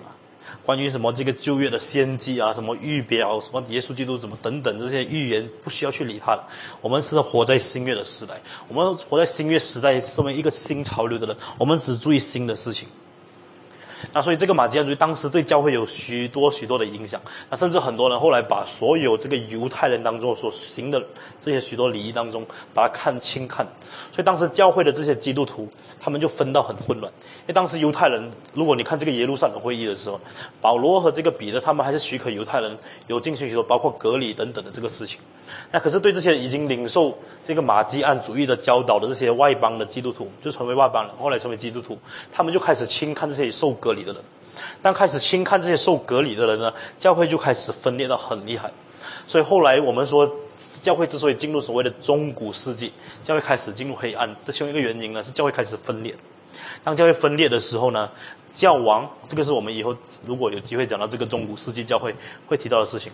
教王为了使到全部人再一次合一，就用了这个权力的方式。所以现在你们要开始对彼得进行敬拜，因为彼得是一个很神圣的人。所以如果谈到彼得，每个人没有办法，一定要合一。明白我的意思没有？教王就是用看到这种很严重的分裂，要用一种非常下流气渣的手段，使到教会再一次合一，所以就开始敬拜这些圣徒。我们一起敬拜奥古斯丁，好不好？我们一起敬拜圣彼得，好不好？我们一起敬拜这个破利甲，好不好？我们一起敬拜圣约翰，好不好？如果看到这些伟人的时候，我们信仰就可以在一次合一。所以对当时候的这个天主教，或者对当时教会来说，教会一定要得到这个合一，the universal church。为了得到这个合一的时候，把许多古里古怪的事情放在教会，而在这个合一以前，教会是分裂的。那这后来之所以用这种方法合一，就是因为之前很多分裂，而分裂的其中一个原因就是像马基安主义的这一种思想进入教会，对教会的信徒来说呢，旧约呢是一个过时的东西，新约呢是一个要前进、带领我们迈向这个永恒的一个事情。那对我们今天基督徒有一个很提醒，我不知道我们常常看这个旧约的时候有什么看法？我们常常想，如果读圣经最好从新约开始读。那我不反对读圣经从新约开始读，那可是我们今天的教会有一种的趋势，我们把这个新约慢慢慢慢，我们觉得它的权威比旧约再大一点，明白我的意思没有？我再说了一次啊，我们读圣经一直花更多时间在新约的时候呢，我们不是不能，我们应该花时间在读上帝的话语，可是我们一直读新约，一直读新约，我们忽略旧约的时候，我们慢慢以为，听好了弟兄姊妹。慢慢以为新月的权威是大过旧约一点点，因为旧约不清不楚，新月很清楚。那可是如果你有看这个小妖里问答，小妖里很清楚告诉我们，新旧两月都是神的道。如果你在这个会教会是会友的话，你应该有背过这个要你问答。上帝的道观测新旧两月之中，唯有上帝的道能够改变人心，因为上帝的道能够使到我们有这个生命的原则。所谓上帝的道。是贯彻新旧两约之中上帝的道。他不是说新约的权威大过旧约一点。对这个马基安来说，他们想尝这个尝试把新约的权威来盖过旧约，说旧约已经是不重要。那今天有一种神学思想叫做时代论。那时代论有一种这样子的看法，他说，上帝的这个历史呢分成不同的阶段，我们如今在这个福音的时代，叫做恩典的时代，过去的这个律法的时代，什么这个等等的时代是不重要。那我要讲的是什么呢？如果我们从这几天你这个看看这个教会历史的时候呢，你就知道一个事情，上帝他的手没有离开过历史。如果上帝的手没有离开过历史的话，我们凭什么说这一段的历史？会比另外一段的历史来的重要。我们凭什么说上帝的历史这个重点是放在这一个阶段？以前的阶段没有恩典。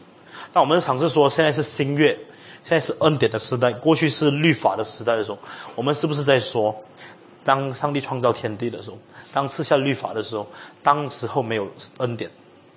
如果是这样子的话，我们是进入一个非常危险的地步。马基安主义要把教会带入一个陷阱。这陷阱是什么呢？好像现在只有恩，好像只有现在有恩典，以前没有恩典。好像只有现在发生的事情是一个值得荣耀的事情。在摩西的时代是一个很糟糕的时代，在现在有耶稣基督过后是充满盼望的时代。那如果我们在这个归正神学，我们抓的严谨一点的话呢，我们知道了，当耶稣基督来的时候，成全这个救恩。这也是我们之前在 Westminster Confession of Faith 所教过的。如果耶稣基督的来之前就是这个，这里是亚当世界的开始，这世界的终结，我们叫做这里是旧约，这里是新约。那上帝是不是在耶稣基督来？因为他成全过后，救恩过后，所以只有一切在新约的人，是因为我们今天知道耶稣基督成全这个救人。当我们仰望回去看十字架的时候，我们知道耶稣基督说成了，所以我们今天新约人都能够得救。那马基安主义说什么呢？在旧约这些人不好意思。太早出生，就业不重要，所以这些人怎样得救？他们没有说他们不得救，他们说不知道，因为圣经没有说清楚。那可是我要讲什么？如果我们清楚看圣经，包括我们昨天读了这个希伯来书第十一章的时候，告诉我们什么呢？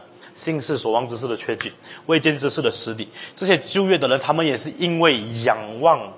后来成全救恩的耶稣基督，所以他们也是得救了。换句话说，如果我们在这个归正史学有一个严谨的一个呃这个追求和这个认识和这个教导的话，我会知道一个事情：凡是在耶稣基督来以前的人，或者耶稣基督来以前生的人，耶稣基督来以后像我们这样才生的人，我们都是因为恩典，我们都是因为耶稣基督的十字架，我们才能够得救。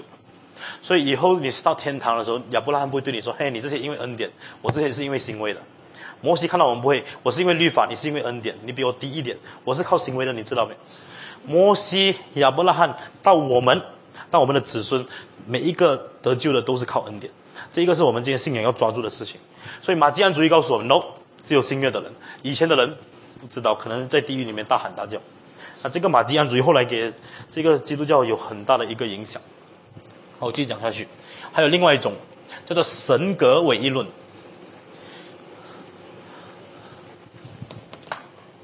我只是把几个很重要的提出，还有其他的这些，在这些这些大的主题里面，我就呃再分下来了，我就不讲神格唯一论。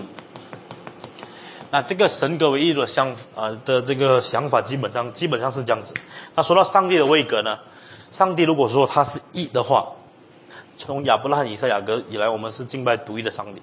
所以如果上帝是一的话，连他的位格 the person 格这个位格也应当是独一的。那这个有一点背景啊。当时当教会提出这个所谓的三位一体过后呢，那当时很多基督徒开始就很混乱了，到底三个神还是一个神？不好意思啊，其实不是当时，一直到今天两千年了，还有很多人很混乱。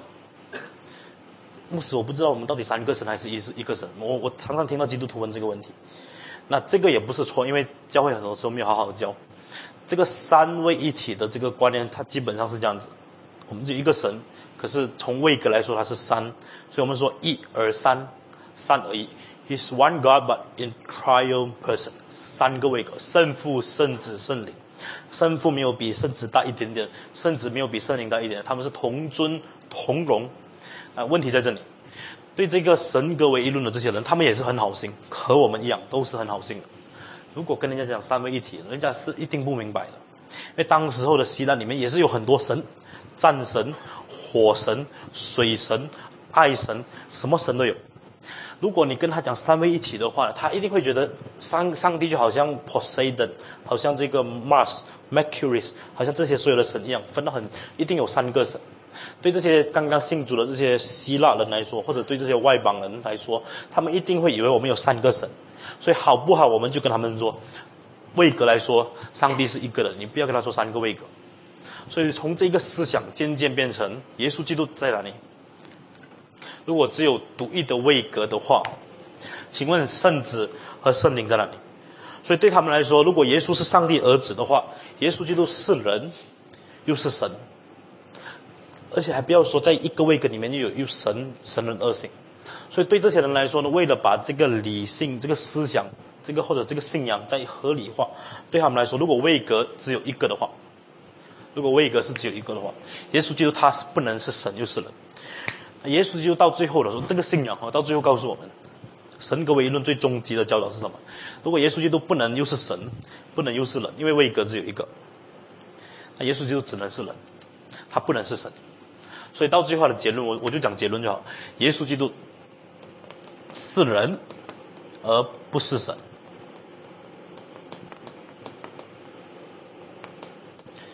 那所以这个思想后来冲击了早期教会很多的这些信徒，包括在这个尼西亚会议过后，当这个亚特拉修他去处理这个三位一体的时候，很多人告诉了这个事情。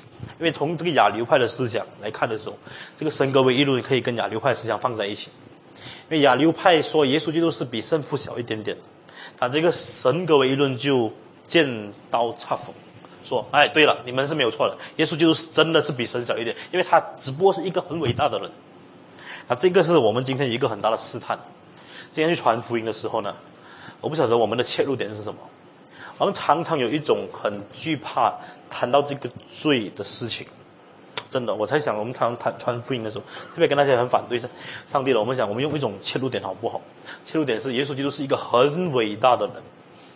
那有这种切入点呢，是会带来一个危机。这个危机是什么？到最后，这个人他真的相信耶稣基督是一个很伟大的人。那可是我们传福音的时候，我们是不是要给对方知道，耶稣基督是一个很伟大的人？神格唯一论说，耶稣基督是最伟大的那个人。我们今天传福音的时候，是不是要告诉你的朋友，告诉你所爱的人，耶稣基督真的是那个最伟大的人？你不要再孔，你不要再拜孔子了，你不要再拜观音了，你不要再关拜关公了，因为有一个比他们更伟大的一个人，他叫做耶稣。如果我们的福音只到这一个程度的话呢，那个福音呢？不是福音，是一个祸因来的。因为你只不过教一个人从敬拜一个人，转再敬拜另外一个人，而他不知道他所拜的那一个人叫做耶稣。哎，他所拜的那个人是耶稣，也是基督，是上帝的儿子。那我要讲的是什么呢？今天我们很多基督徒是这样子。你问很多基督徒为什么信耶稣啊？因为比较好。还有一种更厉害，我听过，因为比较灵。我拜这个关公不灵。哎，我真的，我以前在这个。啊，我跟我父亲在这个安顺侍奉的时候，真的有这样子的。他说拜这个耶稣比较灵一点，以前拜很多都没有，到最后拜耶稣他的儿子的病不得医治。到最后的时候呢，你继续跟他讨论这个信仰的问题的时候，你发现到对他来说，耶稣基督不是一个来代替他的罪而死，耶稣基督就是一个比其他的神更灵的一个人或者一个神。他耶稣基督对他来说可以是一个神，可是只不过是比其他的神灵一点。我们用我们比较难听一点的话，他刚好拜到对的神，因为有很多错的神，在很多神当中，他刚好给他拜对一个神，可是他不知道耶稣基督的位格，耶稣基督的神性，耶稣基督的工作是超越我们病得医治，超越我们的生命顺不顺利的那一种生命。那我想讲的是什么？如果我们在这个信仰上开始动摇的时候呢，你会发现到这个异端很容易侵入。那今天我们有一种的想法，这种其实跟异端有一点相像。当我们信耶稣基督的时候，我们会有一种想法，嗯，如果人家问你你信什么，信耶稣，那当人家问下去的时候，这个耶稣基督的这个信仰最重要的是教什么事情？我不知道我们怎么回答。一般上哈，基督徒会这样子回答：信耶稣很好吗？你是来信耶稣？很多人都是这样讲，信耶稣很好，所以人家就觉得信耶稣很好，就跟你来信耶稣。结果信了耶稣第二天，生意失败；信耶稣一个月过后没有工作了；信耶稣一年过后离婚；信耶稣再过不久什么东西都没有，他就来问你：你不是告诉我信耶稣很好吗？你明白我的意思没有？我们对这个信仰怎么样的介绍，也决定了我们对这个信仰的内内容认识多少。我们常常听一个人他传福音的时候，或者我们自己传福音的时候，我们要常问一个问题：我们传的那个福音到底在讲什么？你是不是真的跟人家说信耶稣很好，来我教会看一下？或者信耶稣很好，我们教会的音乐跟教会是一样，哎，跟外面的是一样。我们常常会把一种不必要的东西来取代我们这个信仰的核心。我们常常用很多的这个装饰，把这个信仰包装。我们今天可能没有欢迎说这种包装。我们有神格为一论种包装，我们有其他不同的包装。我们尝试把耶稣基督包装到好看一点。那当我们介绍给朋友的时候，我们说：“这个是我的耶稣，那关公是哪一种？这个是我的耶稣，你的无神论是哪一种？”我们觉得我们在传福音，弟兄姊妹，我们其实不是在传福音，我们是把另外一种的异端的包装放在耶稣基督身上。所以，当这些的这个异端在教会开始充斥的时候，我们就不难发现，很多信仰很肤浅的基督徒，很多刚信主不久、灵命没有这么成熟的基督徒，就陷入了所有这些。异端，说这些学说当中，对这些人来说，他们和我们一样哦，他们都信耶稣，他们也相信耶稣就是这个信仰最重要的人，他们也相信耶稣就是解决他们生命问题的。那可是问题是，那个耶稣他们认识到什么程度，和他们所传的那位耶稣，领人归主的那个耶稣，到底是不是圣经的耶稣？所以，类似亚探啊、修这种人，他们是清楚一个事情：如果我们传的那位耶稣不是圣经的耶稣的话呢，我们所传的这个耶稣不是一个福音，我们所传的耶稣是一个祸音。人家听见这个不是耶、不是圣经的耶稣的时候，对那个人来说呢，是一种灾难。我不知道我们有没有想过这个事情：如果我们传的福音呢，不是圣经的那个福音，其实对那个人来说是一个祸音。虽然这个福音听起来很好听。信耶稣什么上天堂什么都很好听，可是如果那个福音不是圣经的福音的话呢？这个福音在那个人身上呢，会立刻转成一个叫做祸因。那这个祸因呢，不是使他能得救，而使他更加不能得救。我今天常常是这样子想：，现在很多这些所谓的基督徒，为什么当你跟他传真正这个福音认罪悔改的时候，他会很生气？因为他本来所领受先前的第一个福音。他所认为的那个福音呢，已经深根蒂固在他的头脑，说耶稣应该是这样子的，这个福音应该是这样子的，做基督徒应该是享乐的，应该有很多的福气的。当你跟他传真正的福音的时候呢，他竟然拒绝。我们会想很奇怪，我之前一直在想，这么这么奇怪的，这些基督徒不是做了很多年，跟他讲这些真正的事情，为什么他会生气？原因很简单，弟兄姊妹，因为他们已经被这些异端的思想已经包装好了。而这些异端包装自己的时候，不会说自己是异端，从来没有一个异端历史上说自己是异端的，是今天我们这些人说他是异端。这些异端当他把这个所谓的福音传给基督徒的时候，告诉他这个就是福音，以后其他人跟你讲的你都不要听。也难怪今天摩门教和这个耶和华见证人，他们对信仰持守到这个地步啊，我们是很难想象。当这个摩门教的人跟你辩论的时候，你千万不要跟他辩论。我曾经跟我一个朋友是摩门的，我辩论到最后的时候，竟然发现到自己很自卑。哎，背的经文不够他多，他是背我们的经文呢。这耶和华见证人知道的经文多过我们。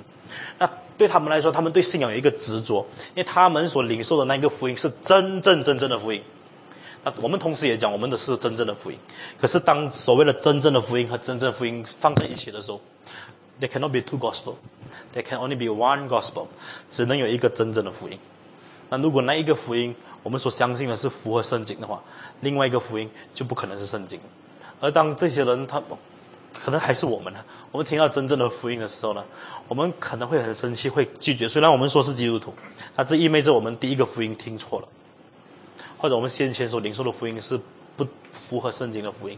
那这个也是我们基督徒今天应该反思。今天我把这些异端的点都放出来，我要大家看到一个事情。我们还有一个，我们明天再谈。这个是不够时间。Nestorian，这个是最可怕的。这个话语是很难听的，念斯多留主义。这个 Nestorian，我们怀疑比较好听点，景教。景教后来传到这个啊，这 Nestorian 的思想后来传到中国，把它翻译成景教。那这个景教有一种的看法，说耶稣基督他又是神，耶稣基督又是人，没有问题，很好。所以耶稣基督他不应该有这个一个位格里面有两个人性，诶，一个人性一个神性，我们应该把它分成两个位格。所以我明天我在这个基督论的这个教里面会把了这个耶稣基督的这个神人二性，我们怎样做一个区分，可是不能分离。那我现在讲的是什么呢？当这些很这个技术性或者一个很细节的这些东西没有弄清楚的时候，我们这个福音就会变质。当圣经说这福音本是上帝的大能的时候呢，他是说那个纯正的福音，只有一个福音，弟兄姊妹，没有另外一个福音。当保罗在加拉太书责备那些传另外一个福音的人的时候，他是告诉他们：你知不知道你所谓的这个福音可以使人不得救？或者用更直接的话，你这个所谓另外一个福音是能够使人下地狱的。保罗其实就是这个意思，你不要再传另外一个福音。所以，亲爱的弟兄姊妹，我们今天所听的这个福音是什么？我们今天所领受的教义是什么？我们今天在这个信仰上，我们有没有好好清楚知道我们要知道的东西是什么？像亚特拉修这种得空没有事情做的人，我们用我们这个时代的话来说，这样子得空没有事情，为了一个字争辩到死的这种人，在二十世二十一世纪一定不能存活了。我们觉得这种是很无谓的征战。我们说这种是得空没有事情做的人才会做的事情。可是就是因为有这种吃饱饭没事情做的人，他们坚守他们的信仰，一直到今天，我们说我们所相信的上帝是三位一体的上帝，我们所相信的耶稣基督他是完全的神，完全的。因为有这些人在历史当中已经为我们奋斗了，所以今天这个信仰的棒子，我在说传到我们了。请问我们要不要奋斗下去？我们一起低头祷告。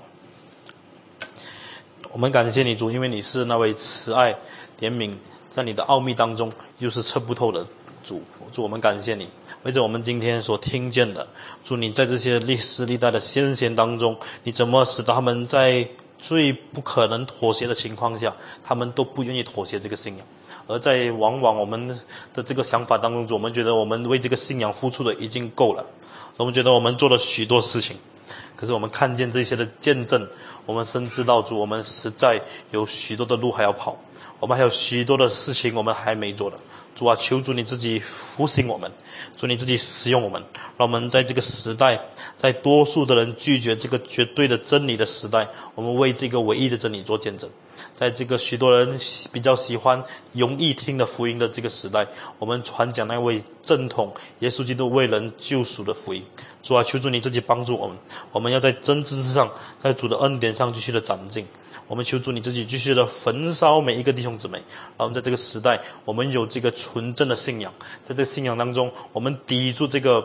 这个破口，在这个中，我们成为这时代的中流砥柱。求主你自己保守我们，在这个福音的这个使命，我们也继续忠心执行。正如所有的先贤，包括亚塔纳修这样子的，他忠心一直到底，到了死的时候，他也只能在上帝面前说他成了。主，我们在你面前，我们离开世上的时候，我们能不能说我们也成了？求主你自己保守我们，让我们再继续这个学习的过程，我们继续仰望你。我们就去依靠你，因为唯有主，你是我们生命中唯一的盼望；唯有主，你是我们生命中唯一的依靠。感谢上帝，奉靠耶稣基督圣名祈求，阿门。好，谢谢。